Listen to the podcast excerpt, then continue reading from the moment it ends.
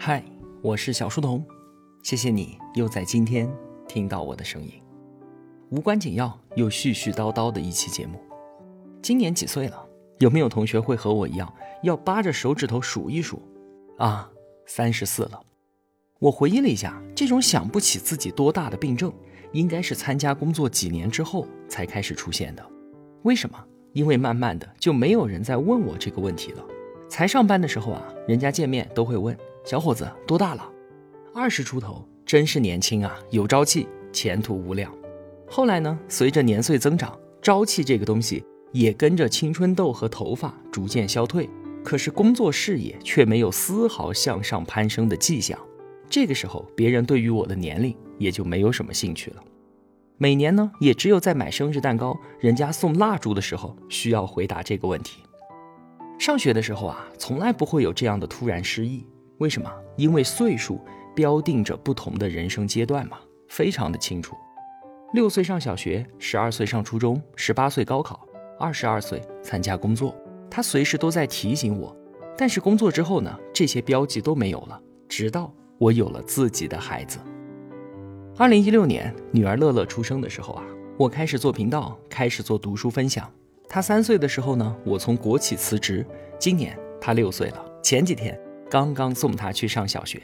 你看这套标记系统又回来了。我自己几岁了，其实并不重要，没关系。但是我记得我的孩子多大了。人的一生啊，有三次非常重大的转变。第一次呢，就是走出校园，步入社会，这代表着我们从此要自食其力，不再有被包容和迁就的特权。无论好坏，要对自己一切行为的后果负责。而第三次转变呢，是在双亲离世之后，内心的那堵高墙完全崩坏，从此开始直面死亡。当然了，我倒还没有经历。中间的这第二次转变，就是在成为父母的时候。结婚啊，其实对于两个人的生活影响并不大，特别是现在的年轻人，谁结婚之前不同居一段时间，看看各方面合不合适呢？结婚无非就是领个证、拍张照，再去度个假嘛。而且最近几年这特殊情况，出个门都费劲。但是啊，当你有了孩子，一切都不一样了。这个小家伙一来，所有的生活重心都要向他倾斜，之前的一切习惯全部打碎，然后再围绕孩子重建。当时啊，我老婆她生完孩子之后就从国企出来了，最大的原因就是能够有更自由的时间去多陪陪他。孩子是我们作为父母的很大一部分人生意义的来源，它让我们变得坚强。在工作当中有太多的苦闷崩溃的时刻，只要一想到家里的小宝贝儿，意识到我是在为了他、为了这个家在努力的时候啊，周围一下子就明亮了起来，疲惫和委屈一冲而散，都没有什么大不了的。只要有你，人间就值得。同时呢，孩子又让我们变得敏感脆弱。几年前拍摄的那些电影，关于孩子被拐卖的，像是什么《失孤亲爱的》，在有了孩子之后啊，我根本不敢去看。在网上刷到说哪家的孩子丢了，哪家的孩子受到什么样的伤害这一类的新闻，我都赶紧划走，不敢停留。为什么？因为我的神经承受不住了，我不敢去想象类似的事情会发生在自己头上。我毫不怀疑，当要牺牲自己护孩子周全的时候，作为父母。是不会有一秒钟的迟疑的。养儿方知父母恩这句话，所有人都知道。但是啊，在真正成为父母之前，你是体会不到它的分量的。这句话不是要告诉我们孝顺父母，像小时候父母呵护我们一样的去反哺他们，不是的。这句话是要告诉我们，把父母对于我们的小心翼翼，对于我们的悉心照料，把我们曾经带给他们的脆弱与坚强。传递下去，去爱我们的孩子。他们曾经为我们遮风挡雨，而现在呢，换做我来，让这伟大的生命传承生生不息。几年前啊，《奇葩说》里面有一道辩题，说在孩子的家长群里面要不要跟风吹捧老师。有一位辩手叫做臧鸿飞，他说了一段话，直接让我破防。他说，孩子出生的时候好小好小啊，只有五六斤，抱着他。你都感觉不到它的重量。后来呢，他慢慢长大了，睁开眼睛，会抬起头，会坐起来，会在地上爬。后来他学会了走路，学会了自己穿衣服，而这个时候呢，他就要去学校了。第一天把孩子送到学校门口，他戴着小黄帽，背着大书包，他那么小，而学校的围墙却那么高。看着他一个人走进去，我很难过，因为从小到大都是我陪着他。可是从现在开始呢，我再也不能挡在他面前了，不能再拉着他的手面对这一切了。小小的他就像是这个世界上最矮小的战士一样，冲进那个战场，独自面对比他高大许多的同学和老师，乃至是整个世界。而我该怎么办呢？我在墙外，我进不去啊。和学校唯一的连接就是这个家长群，所以我在群里面不断的夸赞老师。有通知，我第一时间互动，只是为了让老师知道我是一个积极配合的孩子家长。你可能会说，何必这么卑微呢？但是为人父母从来都是卑微的呀。孩子一出生，我们就托关系找一个好的妇产科医院，想尽办法能够去一个好一点的幼儿园，然后呢，用所有的积蓄去买一套根本就不值的学区房，给孩子的。一定是我们所能拿出的最好的，哪怕能够得到的只是一个可能，孩子可能在这个幼儿园，在这个小学会更好一些。这个就是父母为了孩子，就是可以卑微到尘埃里。看着孩子走进学校，我不知道自己还能为他做什么，但是只要我知道的，我都尽可能的去做了呀。你走进这扇门之后，就只有靠你自己了。小小的战士，加油啊！当年看节目，这段话直接把我说的老泪纵横。每个人的心里面都有一座天平，衡量所有的值得与不值得。如果说天平的一边放着的是孩子，那么父母会毫不犹豫的在另一边压上自己的一切。你可能觉得养孩子实在是太累了，太辛苦了。是的，确实辛苦，特别是三岁以前。但是。你去问问那些孩子已经长大的家长，即便是最苦最累的那段时间之后，回忆起来那份苦不值一提，留下来的全都是温馨和甜蜜。陪伴孩子长大，是我们眼睁睁地看着他渐行渐远的一个过程。你想啊，上学之前我们就是他的全部，上学之后呢，我们在一块的时间就只有周末和晚上了。等到他上了大学，一年就只剩下两次寒暑假。四年一过，他工作了，我们就只是他的春节，能够在一起的时间其实是很少很少的。上学前，他的世界里面只有爸爸妈妈；去了学校，他开始有同学，开始有朋友，我们不再是他的唯一了。他更愿意花更多的时间去和自己的小伙伴们在一起，我们变得次要。再长大呢，他会有自己的恋人，等到他组建了家庭，我们就完全变成了他生活中的一个背景。我们其实是在一步步的退出他的人生的。我老婆啊，最近常常都抱怨说，小小的时候可以随时抱着他，他也不会跑。现在呢，想亲他，想抱他，他呲溜一下就逃走了，抓都抓不到。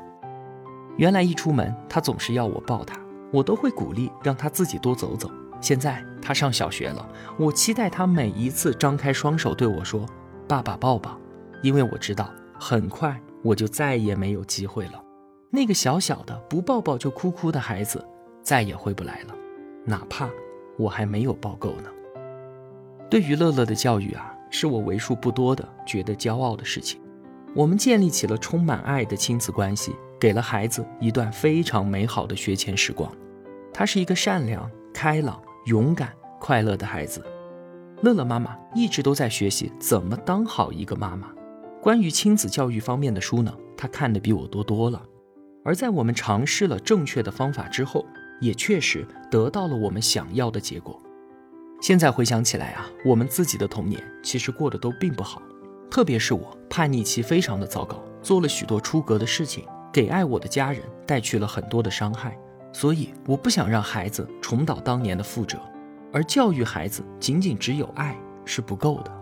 怎么管教他，怎么帮助他自立，都是父母需要去学习的东西。很多家长啊，就是继承了自己父母当年错误的管教自己的方法。打骂惩罚的效果立竿见影，确实可以立刻制止孩子的不良行为。但是呢，你每一次这么做，每一次让孩子为他的错误付出代价，都是在加深他的自我怀疑，都是在破坏他的安全感。而家长的每一次无能狂怒，在孩子到达青春叛逆期的时候啊，都会加倍奉还。很多时候，我们见到其他家长打骂孩子，孩子呢在一旁嚎啕大哭，我们真的是觉得孩子好可怜啊，很想上去调解一下，然后跟他说：“我推荐你看一本书吧，如果你懒得看的话，你也可以去听一听小书童解读的《正面管教》，一定会对你有帮助的。”其实啊，所有作为家长的同学们。都要去听一听这本书，你会知道，孩子在成长的阶段必然会出现各种各样的问题，他会大哭，会任性，会不听你的话，会打碎东西。你会知道，很多时候他只是想要我们关心他，只是想要我抱抱他，只是想要在我这里确认我爱他，想要我理解他的情绪，告诉他你犯的错，爸爸小时候全部都犯过。其实只要这些，他就可以做得很好了，而不需要那些撕心裂肺。不需要那些鸡飞狗跳，哪怕你听完了这本书，只记得五个字“和善而坚定”，你都会明白怎么用既不惩罚也不骄纵的方式去管教自己的孩子。经常会有家长问我说：“说我的孩子到叛逆期了，他不学习，成天玩，和自己呢就像是仇人一样，除了要钱，多一句的话都没有，我该怎么办呢？”面对这样的问题啊，我是真的没有办法回答，因为我真的。没有办法，这是孩子成长过程当中长期积累的问题，在特定的年龄阶段必然会爆发出来的。就算家长从现在开始能够完全转变和孩子的相处模式，重新建立亲密关系，但是啊，这也需要相当长的一段时间才能有所改观。关于孩子，能说的实在太多了，去听我之前的节目吧。后面呢，等我分享有关亲子教育的书籍的时候，再和大家聊。对于乐乐呢，我只想说感谢你的降临，让爸爸妈妈从此有了牵挂，陪着你慢慢长大，就是人生当中最浪漫的事情。我们不惜倾尽所有，把最好的都给你，因为对于我们来讲，你就是这世间最大的美好。爸爸妈妈的爱不会成为你的负担，我们知道你会长大，会慢慢的离开我们，我们是追赶不上你的，没有办法始终和你并肩同行。我们会从你的人生舞台上优雅的退场，退为你未来生活片段中的某个背景。但只要我们还活在这个世界上，这份爱就不会熄灭，让它成为你向前奔跑的动力。现在的年轻人啊，很多都不愿意生孩子，我太理解了。生活压力那么大，竞争如此残酷，既迷茫又焦虑。如果说啊，最近几年要我生孩子，我都要好好掂量掂量。很多人都会想，我不和你们卷了，我不要孩子了，何必让孩子来到这个世界上受这份苦呢？我躺平，难道不行吗？前几天啊，我在网上看复旦大学王德峰教授的哲学课，他谈了一个问题，他说啊，在这个资本要增值、技术要进步的时代，就给人们带来了一种没有办法摆脱的规定性。你想要谋生，就必须要提供自己的专长，被社会需要。进而被接纳。每个人在童年对于自己未来的憧憬和理想，如果不能够配合资本的增值和技术的进步，那就必然遭到抹杀。我们读到大学选专业的时候，其实就已经和自己童年的梦想没有什么关系了。考虑的问题是社会需不需要这个专业，毕业之后好不好找工作，是不是能被现代社会的分工所接纳，成为一个螺丝钉，获得被安放的位置，这样。我才能够解决自己的生存问题，但是我的梦想呢？我的人生意义呢？又该怎么办呢？于是啊，普遍的做法就是把生活一分为二，分成两个空间，一个呢是工作和谋生，另一个空间是家庭和个人的爱好。而当来自生存空间的压力越来越大，竞争越来越激烈的时候，家庭和个人的空间就在不断的被挤压，变得越来越小。于是就出现了两个选项，一个叫做内卷，另一个叫做躺平。我们只能从中二选一。躺平和内卷看上去啊，代表着两个极端，但其实呢，它们背后所隐含的意义是一样的，都是对于现实当下的不满足和抱怨。我们的出路是不是真的只有这两条？如果不是的话，那么第三条出路它在哪儿呢？其实啊，我们都需要重新思考自己的人生，不接受资本增值和技术迭代所强加在我们身上的进步强制。王德峰教授啊，他在学校里面跟自己的学生们说：“你们去到工作岗位上，马上就会进入职场竞争。如果你接受了，把进步的价值目标当真了，那么你之后几十年的光阴都将挥洒在上面。所谓的成功，是一种外在价值目标的引导。”努力工作，从普通员工干到主管，干到部门经理，干到总经理，甚至当上 CEO 等等。不要认同这些价值，你要明白，你来这儿的目的是谋生，是养活自己。职场并不是每个人为之奋斗一生的地方，那只是你捧饭碗的地方。既然如此，又何必参与竞争，追求他们定义的成功呢？换个方向，不要去追求成功，去追求什么？追求成长，认真的做事儿，发挥自己的能力，在这个过程当中关注自身能力的增长，带来的是精神上的乐趣，用它替代内卷所造成的精神内耗。这些话让我想起了之前读过的一本小书，叫做《世界尽头的咖啡馆》，应该有同学看过吧？很短的一本书，只有三四万字。书里面的主人公啊，在逃避现实的旅程当中迷了路。误打误撞地去到一间咖啡馆，他推开了大门，里面的人呢分享了自己的故事，最终啊帮主人公也推开了自己崭新的人生。其中有一个故事是这样的：说女孩在夏威夷的海滩遇见了一只海龟，她非常喜欢，就追了上去。但是她发现不管怎么努力划水，都追赶不上它，而那只大海龟明明看起来是游得那么慢。第二天她又去了。又遇到了海龟，仔细观察才发现啊，原来海龟的动作遵循着海水运动的规律。当海浪是逆向的时候，海龟仅仅是让自己浮起来，保持在原地；而当海浪向前的时候呢，它就会加速划水，乘着海浪前进。海龟是从来不会和海浪抗争的，而是巧妙地利用它的力量。女孩这才知道为什么自己永远追不上它。因为他不顾浪的方向，始终在用力的划水，在反向浪的时候，他越是用力就越是疲惫，而等到正向浪来的时候呢，他已经没有足够的力气顺势前进了。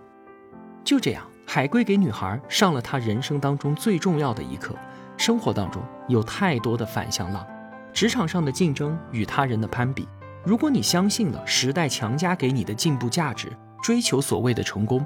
那么你就要在他身上花费大量的时间和精力，永远都没有办法摆脱内耗。而等到正向海浪到来的时候，你有机会做自己想做的事情的时候，你也已经没有力气、没有时间了。我们需要保持距离的，还不只是这个强加给我们的进步的价值观。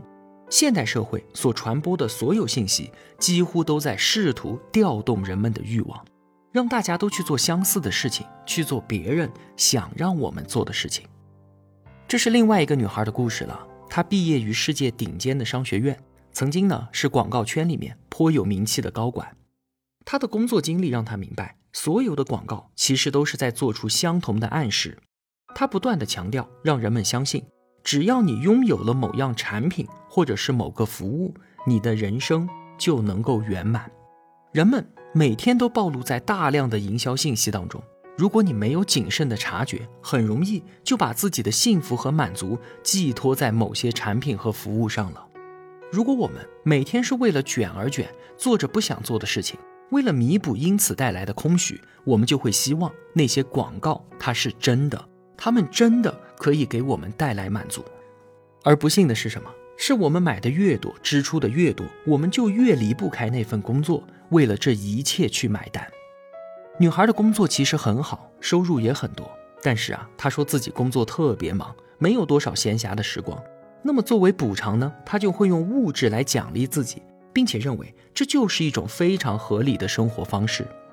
晚上加班了就奖励自己一套新衣服，周末加班了就奖励自己最新款的时尚家具。可是她并没有时间去享受她给自己奖励的那些东西。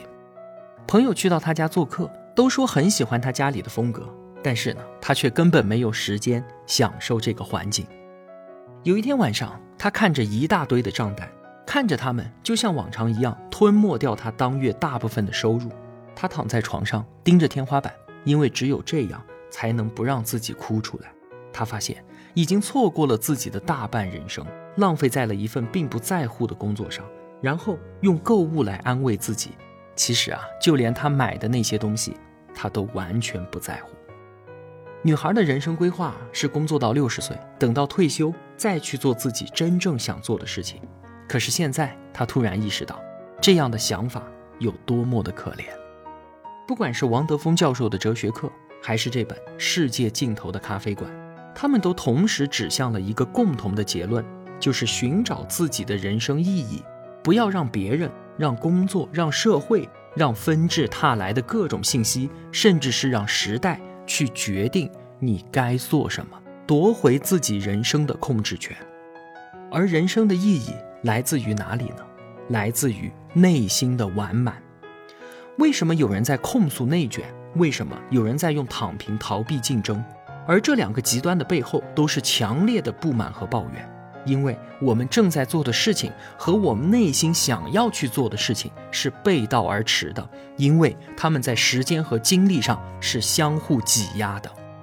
有些人，他们正在做自己喜欢的事情，你去看看他们的状态是什么样的？他们会控诉内卷、躺平逃避吗？不会的，他们充满了热情和干劲，就像是打了鸡血一样，乐此不疲，似乎怎么做都做不够。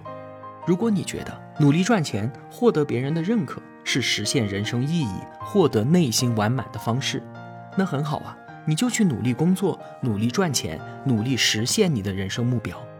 如果你觉得陪伴家人、享受休闲的时光是自己想要的生活，那就好好的捧着饭碗，降低欲望，少一些物质享受，放下既要又要还要的妄念。如果你觉得自己喜欢艺术，我就喜欢弹琴、画画。但是呢，暂时没有办法用它们来养活自己，那就在维持收入之余，把尽可能多的时间和精力投入进去，享受过程的同时精进技能，争取早日能够让它成为你的经济支柱。选择权永远都在我们自己手上，控诉和抱怨不会让生活变好，反而会让心情变糟。王德峰教授的课里面啊，还有一点让我深受启发，再和你聊聊。他说啊，一个人到了四十岁就应该信命了。儒家和道家都共同的确认了这一点。他说，人生在世，贫贱富贵的决定权并非在人，而是在命。什么意思呢？一个人年轻的时候啊，是不信命的。他发了财，有了社会地位，会觉得这一切都是我努力奋斗的结果啊。可是，当一个人有了四十年的人生经验，一定会看到人与人之间的差距。有的人出身门第，智力水平和意志品格都远远不如我，但是他却少年得志，平步青云。在任何领域都有啊，不管是商界、政界还是学术界，当事实放在眼前的时候，就让人不得不信了。孔子说：“不知命，无以为君子。”富贵也好，贫贱也罢，跟自己的人生意义其实是没有关系的。只有你明白了这一点，无论在何种处境，都能够活出自己的意义，这才称之为君子。认为财富地位都是自己努力的结果，这叫做贪天功为己有。把财富和地位当做人生的目标去追寻，这不叫积极的人生，而是消极的人生。那么积极的人生是什么样的呢？君子素其位而行，素富贵，行乎富贵。素贫贱，行乎贫贱，什么意思？君子的行为要与自己的处境相吻合。如果在富贵之中，就做一个富人应该做的事儿；在贫贱之中，就做贫贱之人该做的事情。做该做的事儿，就是君子。什么是人生的意义？富贵不代表人生幸福，而贫贱也绝非人生的苦难。贫贱来了能够安贫，富贵来了能够安富。认命知命，不归自己管的事情，就不要谋虚逐妄，做该做的事儿，赋予当下的人生处境该有的人生价值。这就是孔子主张人生有命的根本原因，也是你不得不接受的客观事实啊。孔子为什么喜欢颜回？因为一旦食一瓢饮，在陋巷人不堪其忧，回也不改其乐。在艰苦的绝大多数人都没有办法接受的生活条件之下，颜回都不改其乐。倘若我们把他从陋巷接到豪华的别墅里面生活，他同样也不改其乐。君子的真乐来自于内心，所以性命安贫富才是积极的人生观。如果你不相信，认为一切都是自己争取而来的，那你的一生将会遭遇多少的失望啊！好了，就闲聊这么多吧。不知道你会有什么样的感悟？我呢，我真的是很感谢上天的眷顾，我所得到的已经比我应该拥有的多太多了。同学，谢谢你一直陪着我，都六年了，我们已经是老朋友了。未来的路还长着呢。抬起头，我们一起朝着有阳光和大海的方向上路吧。小书童，三十四岁，祝你生日快乐。